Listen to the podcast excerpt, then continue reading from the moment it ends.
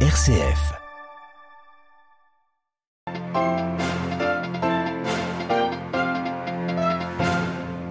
Toujours pas de résultat définitif aux États-Unis, 48 heures après les élections de mi-mandat. Certains États clés comme le Nevada ou la Géorgie sont attendus. Une certitude néanmoins, la vague républicaine n'a pas eu lieu et le président Biden respire un peu. Nous retrouverons notre correspondant aux États-Unis. L'armée russe a entamé son retrait de la ville de Kherson ce matin. Les combats en Ukraine qui se poursuivent. Témoignage à venir dans ce journal de frère Benoît de la communauté de Thésée. Il s'est rendu récemment dans le pays et reviendra sur le courage des Ukrainiens dans ce journal également, retour au Sri Lanka où le nombre de personnes ayant besoin d'une aide alimentaire a été multiplié par deux en quatre mois seulement. Et puis au Vatican, le pape François a reçu ce matin en audience la communauté du Collège pontifical tchèque.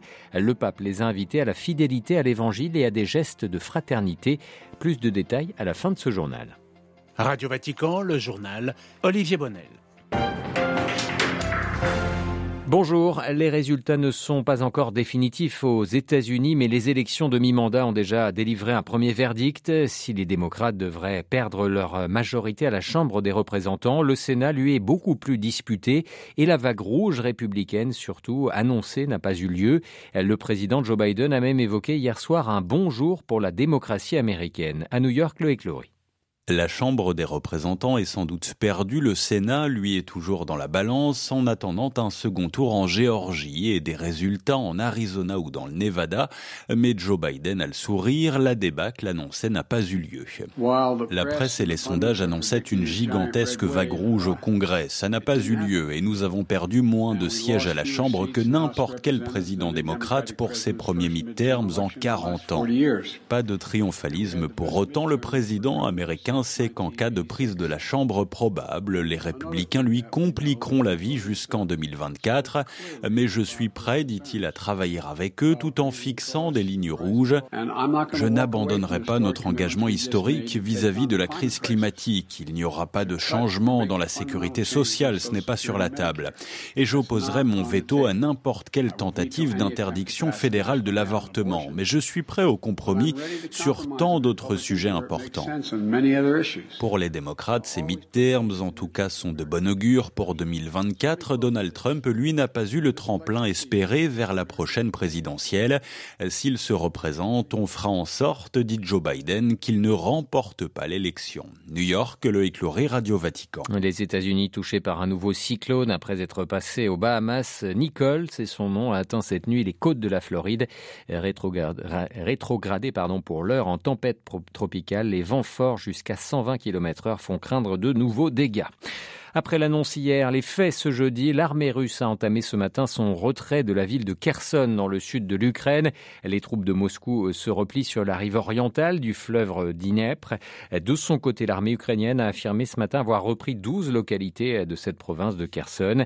L'Ukraine, un pays cher à la communauté écuménique de Thésée, une rencontre internationale des jeunes y avait d'ailleurs été organisée en 2017. Le frère Benoît, responsable de la, de la communication de la communauté de Thésée, s'est rendu en Ukraine il y a quelques semaines pour renouveler son soutien aux personnes prises dans la tourmente de la guerre. Il revient sur le courage de très nombreux Ukrainiens qu'il a pu rencontrer sur place. On l'écoute. Bien sûr, euh, ce cortège de violence et cette euh, guerre qui n'en finit pas est une très lourde épreuve aussi sur le plan spirituel. Mais je dois dire que je n'ai pas de, message à, donner, plutôt un message de courage que je reçois de la part de nos amis en Ukraine qui, malgré cette très lourde épreuve de la guerre et aussi ces doutes parfois sur l'absence apparente de Dieu, je trouve qu'au contraire, les Ukrainiens sont très courageux et ils traversent cette période avec une grande force morale. Et au fond, pour moi, les Ukrainiens nous donnent aujourd'hui déjà un message très fort que le mal, la guerre, la violence n'auront pas le dernier mot, mais la paix dans la justice et la vérité. Et c'est ma prière. Frère Benoît de la communauté de Thésée, interrogé par Victoria Avaleshko du programme ukrainien de Radio Vatican. L'Iran avertit les pays de la région, en particulier son grand rival, l'Arabie saoudite, qu'il riposterait aux actions de déstabilisation visant la République islamique. Euh, L'Iran où les manifestations quotidiennes ont lieu euh, désormais depuis près de deux mois. Le conseiller militaire du guide suprême général des gardiens de la Révolution a lui euh, mis en garde les Américains et leurs complices du Golfe. S'ils se mêlent de nos affaires, ils ont payeront le prix, a-t-il menacé. L'Iran qui a affirmé aujourd'hui avoir fabriqué pour la première fois un missile balistique hypersonique. Il est capable, selon Téhéran, de traverser tous les systèmes de défense antimissiles. Une annonce faite alors que les Occidentaux depuis relancent le programme nucléaire iranien conclu les États-Unis de Donald Trump. En Afghanistan, c'est un signe de la mainmise toujours plus forte des talibans sur la vie des femmes. Après les avoir privées d'école, ce sont désormais les parcs et les jardins de la capitale Kaboul qui sont interdits aux femmes afghanes. Jusqu'ici, des horaires et jours différenciés avaient été instaurés pour qu'hommes et femmes ne se croisent pas dans ces lieux publics. Au Sri Lanka, un an après le début de la crise des réserves de change, les agences de l'ONU tirent une nouvelle fois la sonnette d'alarme. Alors que le pays ne peut plus importer et que l'économie est partiellement paralysée, la pauvreté au Sri Lanka a doublé depuis l'année dernière et en quatre mois, le nombre de personnes ayant besoin d'une aide alimentaire a été multiplié par deux lui aussi. Les précisions de notre correspondant régional Emmanuel Derville. Le président Ranil Vikremesinghe est arrivé au pouvoir en juillet après des mois de contestation. Il promettait de convaincre les bailleurs de fonds du Sri Lanka de restructurer la dette pour donner un peu d'oxygène aux finances publiques et débloquer un prêt du FMI. Mais depuis, rien ne bouge. Pire, l'ancien président Rajapaksa, chassé du pouvoir par la rue l'été dernier, est revenu au pays après quelques semaines d'exil, signe que les vieilles pratiques de corruption et de détournement de fonds publics ne seront pas jugées par les tribunaux. De quoi désabuser les Sri Lankais qui veulent des réformes politiques et continuent de supporter des pénuries de nourriture, de carburant et de médicaments. Beaucoup ne peuvent plus s'offrir qu'un repas par jour.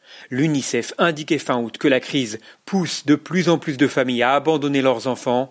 La misère et les espoirs déçus de la révolution du printemps pourraient déclencher de nouveaux troubles dans les prochains mois. New Delhi, Emmanuel Derville pour Radio Vatican. L'Ocean Viking, le navire de l'ONG de sauvetage de migrants SOS Méditerranée qui n'a pas trouvé de port en Italie, va être accueilli à titre exceptionnel, a précisé tout à l'heure le gouvernement français. Un tiers des passagers migrants seront relocalisés en France, a déclaré le ministère, le ministre de l'Intérieur Gérald Darmanin. Paris avait déjà donné euh, ce matin son feu vert pour l'évacuation de trois des 234 migrants à bord dont les conditions de santé sont préoccupantes. Hier, la journée a été marquée par des tensions entre la France et l'Italie. Ce matin, Gérald Darmanin a dénoncé euh, le choix incompréhensible des Italiens de ne pas accueillir l'Ocean Viking. L'actualité au Vatican, le pape François a reçu ce matin en audience la communauté du collège pontifical Nepomucène qui accueille principalement des étudiants tchèques. Le Saint-Père les a invités à la fidélité à l'évangile et à des gestes de fraternité à l'exemple de leur saint patron Adélaïde Patrignani. Oui, Olivier Saint-Jean Nepomucène, prêtre et martyr de Bohême au XIVe siècle, mais toujours d'actualité. Il est mort en voulant rester fidèle au secret de la confession, persécuté par le roi Venceslas IV qui le fit torturer et jeter par-dessus un pont. Le pape a salué tous ses prêtres et évêques, mais aussi les laïcs qui ont su rester fidèles à leur vocation et mission, en particulier sous le joug communiste. Il a invité à garder vivante cette racine de courage et de fidélité évangélique, en sachant dire non au pouvoir de ce monde pour confirmer le oui à l'évangile. Saint Jean Népomucène rappelle le primat de la conscience sur n'importe quel pouvoir mondain, l'importance de la liberté intérieure fondée sur la relation avec le Christ et l'Esprit Saint, sans oublier le sens de l'humour, a ajouté François. Il invite aussi à jeter des ponts, même entre deux rives éloignées et hostiles, comme l'a fait le Christ sur la croix. La prière d'intercession, le dialogue et la messe sont des moyens privilégiés. C'est vers lui que nous devons toujours orienter et attirer les personnes, les familles, les communautés, a indiqué le pape. Le Saint-Père a conclu en saluant la dimension désormais internationale de ce collège pontifical. La diversité, a-t-il rappelé, rend capable de saisir l'originalité particulière de chacun, en même temps qu'une humanité commune. Adélaïde Patrignani est toujours euh, dans l'actualité du pape. Cette audience ce matin accordée au roi Abdallah II de Jordanie. Selon un communiqué du Saint-Siège, euh, les deux hommes sont revenus sur la nécessité de continuer de développer le dialogue interreligieux et écuménique. Ils ont aussi insisté sur l'importance de promouvoir la stabilité et la paix au Moyen-Orient avec une référence particulière à la question palestinienne ou encore à la question des réfugiés. Ainsi s'achève ce journal. Merci pour votre fidélité. Prochain rendez-vous de l'information, ce sera ce soir à 18h. Vous serez en compagnie de Marie Duhamel. Je vous souhaite quant à moi une excellente après-midi.